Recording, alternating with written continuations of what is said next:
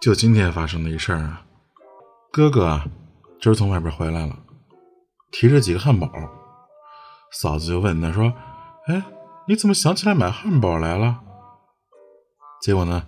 哥哥拿出了手机，点开了嫂子发出的一段微信语音，啊，他一点，里边传来了小侄女奶声奶气的声音，他这么说的：“老公。”回来的时候给咱闺女买两个汉堡，一定要买两个哟，少了咱们闺女可吃不饱。